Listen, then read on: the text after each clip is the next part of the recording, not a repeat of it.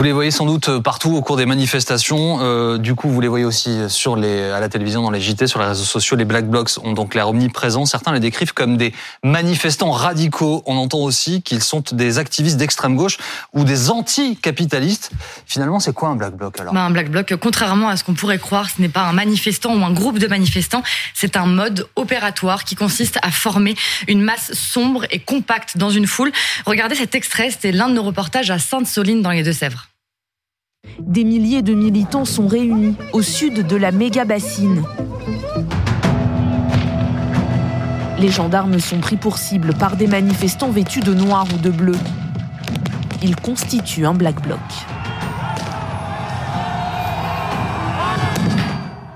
Le nom euh, Black Bloc vient d'ailleurs de l'allemand Schwarzer Block, qui veut dire bloc noir. Sylvain Boulouk est spécialiste des mouvements anarchistes et il nous en raconte l'histoire.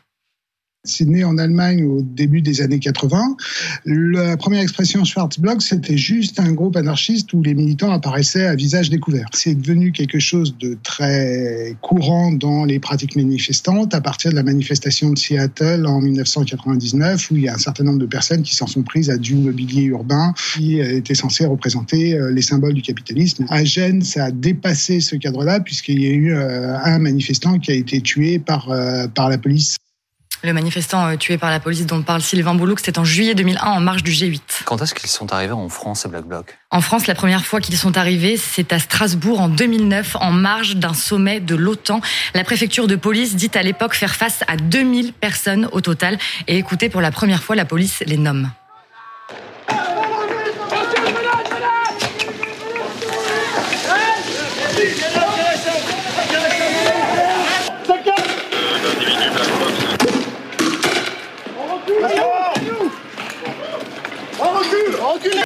Sept ans plus tard, les Black Blocs intègrent vraiment les cortèges en France. Écoutez.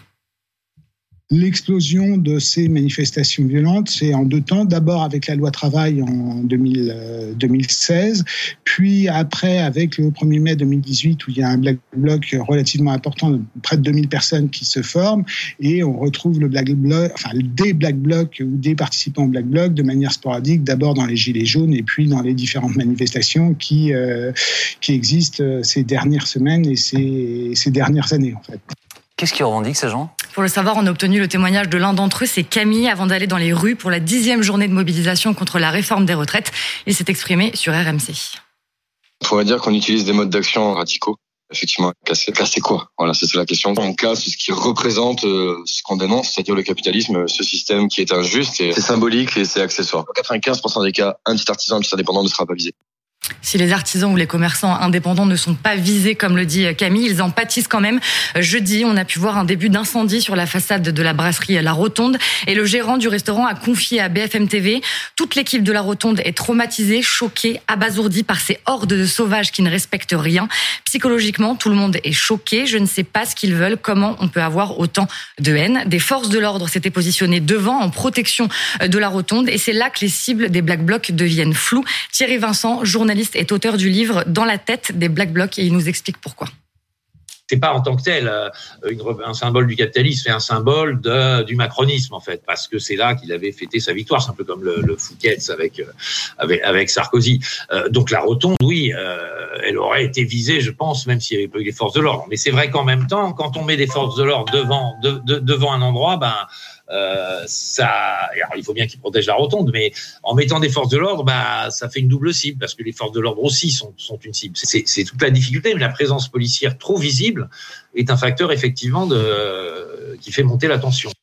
Sonia Carnero est avec nous, vous êtes reporter pour BFM TV. Vous avez suivi la manifestation euh, jeudi, vous étiez en tête de cortège et avez pu suivre les heures. Selon vous, d'après ce que vous avez pu observer, que ciblaient les Black Blocs? Alors tout d'abord, c'était la rotonde, exactement euh, ce pourquoi expliquait Thierry Vincent pour le symbole que cela représente par rapport à, Emmanuel Macron et sa victoire en, 2017 lors de son premier euh, mandat. Donc la rotonde était tout de suite visée. Le but était évidemment de, de casser les vitres, mais il y avait des camions de gendarmes qui étaient positionnés juste à côté. Ils avaient sûrement anticipé que la rotonde allait évidemment a donné envie aux casseurs et eh bien de s'animer. C'est justement les premières tensions de la manifestation de jeudi. Elles ont eu lieu devant la rotonde. Jusqu'à ce moment-là, c'était très calme. Et puis après, forcément, les forces de l'ordre sont venues se placer devant le restaurant pour le protéger.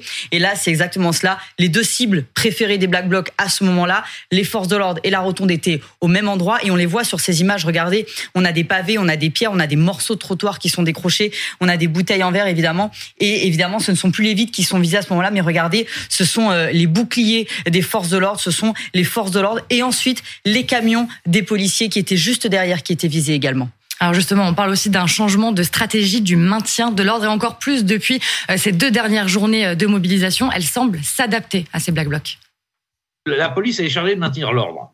Eux, ce qu'ils veulent, euh, c'est faire la révolution et renverser l'ordre établi. Donc forcément, il y a confrontation. À Cab, il y a même pas une dizaine d'années, il y a quelques années, personne ne savait ce que ça voulait dire, par exemple. Ça veut dire All cops are bastards, hein, on va le rappeler quand même pour vos téléspectateurs, qui veut dire tous les flics sont des salauds. Pour des manifs qui sont plutôt paisibles, bah, plutôt que d'intervenir au moindre feu de poubelle euh, au milieu de la rue qui risque pas de faire beaucoup de dégâts, je pense qu'il est peut-être plus intelligent, euh, effectivement, euh, de d'essayer de que les forces de l'ordre soient le plus discrètes possible.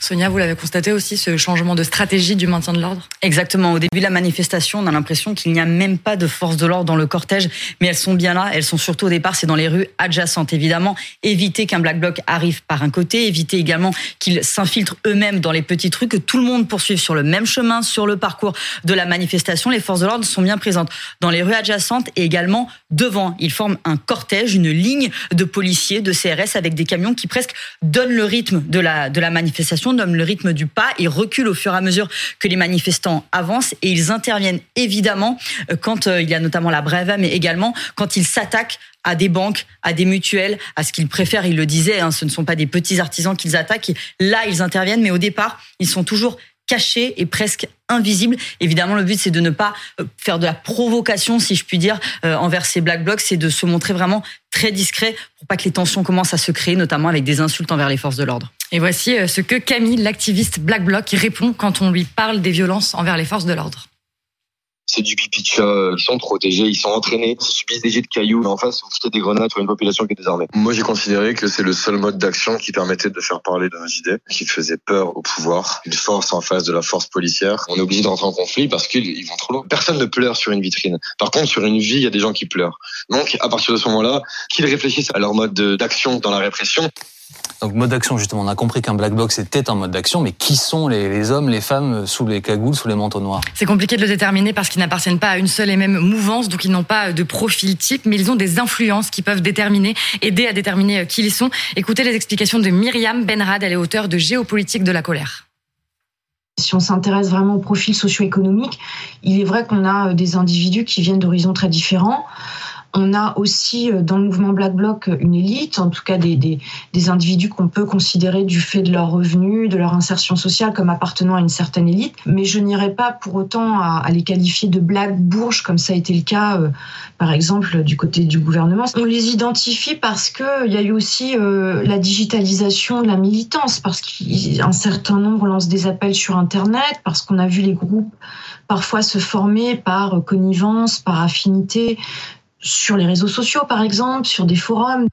Alors, s'il est possible de les identifier, pourquoi est-ce qu'ils ne sont pas empêchés? C'est une question qui revient souvent, hein, notamment sur les réseaux sociaux. Pourquoi laisser entrer les Black Blocs si ce n'est pour bordéliser les manifestations et associer le mouvement à leur violence? C'est vrai que les services de renseignement parviennent euh, souvent à anticiper la venue euh, de certains d'entre eux, mais dans les faits, le mouvement est quasiment incontrôlable. Vous pouvez pas empêcher quelqu'un d'aller manifester sous prétexte que les services de renseignement le, qualifient euh, euh, comme étant proche de la mouvance d'ultra-gauche. De plus, vous voyez, qui ont 15 ans, euh, entre maintenant les Gilets jaunes et la loi travail en 2016, c'est plus les mêmes. Il y, a, il, y a, il y a, une rotation extrêmement importante. Vous avez toutes les gradations de la colère. Vous allez avoir effectivement des gens qui défilent en mode black bloc tout le temps.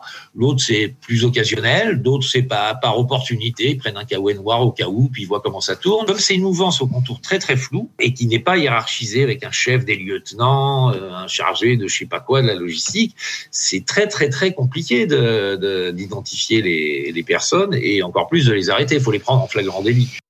Et puis il y a quelque chose au-dessus de ça, c'est l'état de droit en fait, euh, Anne Charlène, et c'est un problème aussi pour les forces de l'ordre. On l'a déjà évoqué sur ce plateau. On ne peut pas arrêter des gens a priori. Exactement, c'est la distinction entre la police administrative et judiciaire, c'est-à-dire que l'administration peut simplement contrôler avant, mais avant qu'il se passe un drame, c'est-à-dire avant l'infraction.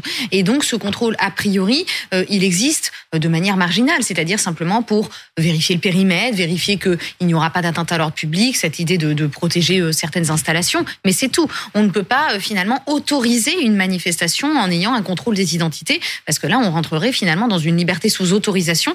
Et le principe même de nos libertés publiques, c'est que pour qu'on soit le plus libre possible, c'est uniquement la répression qui compte. J'exerce ma liberté et c'est la répression qui arrivera après. Donc c'est pour ça que c'est très difficile d'identifier ces black blocs. Alors après, de là à dire qu'il n'y a pas de structure, c'est pas totalement vrai parce que c'est aussi ce qui est un peu original dans ce mouvement-là, c'est que c'est quand même organisé. On, voit même que même au niveau idéologique, il y a une communion qui se crée euh, entre entre toutes ces mouvances qui sont pourtant très hétéroclites. C'est que la communion, c'est finalement de ne pas croire aux circuits normaux de la manifestation et de croire justement que euh, circuler euh, comme on l'a fait avec les premières manifestations retraite ne servira à rien.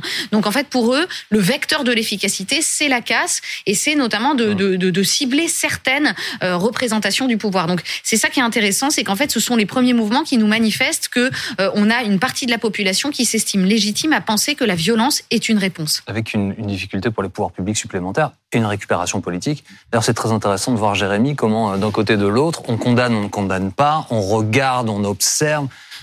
C'est intéressant et inquiétant parfois. Il est parfois même instrumentalisé. Ces, ces mmh. phénomènes sont parfois instrumentalisés euh, par euh, le pouvoir pour montrer que des manifestations peuvent mal, mal se passer. Mais si on regarde un petit peu les études d'opinion et les derniers mouvements sociaux, euh, il est vrai que le Black Bloc euh, avait une incidence sur euh, le mouvement social il y a encore quelques années, parce que les Français faisaient l'amalgame entre les manifestants et ces mouvements radicaux. Aujourd'hui, les Français ont très bien compris que les manifestants qui s'opposent à la réforme des retraites n'ont absolument rien à voir avec les Black Blocs. Ce qui fait qu'aujourd'hui, dans l'opinion publique, on voit que le mouvement est encore extrêmement soutenu. Voire que certains Français se disent même favorables à des actions violentes pour faire plier le gouvernement.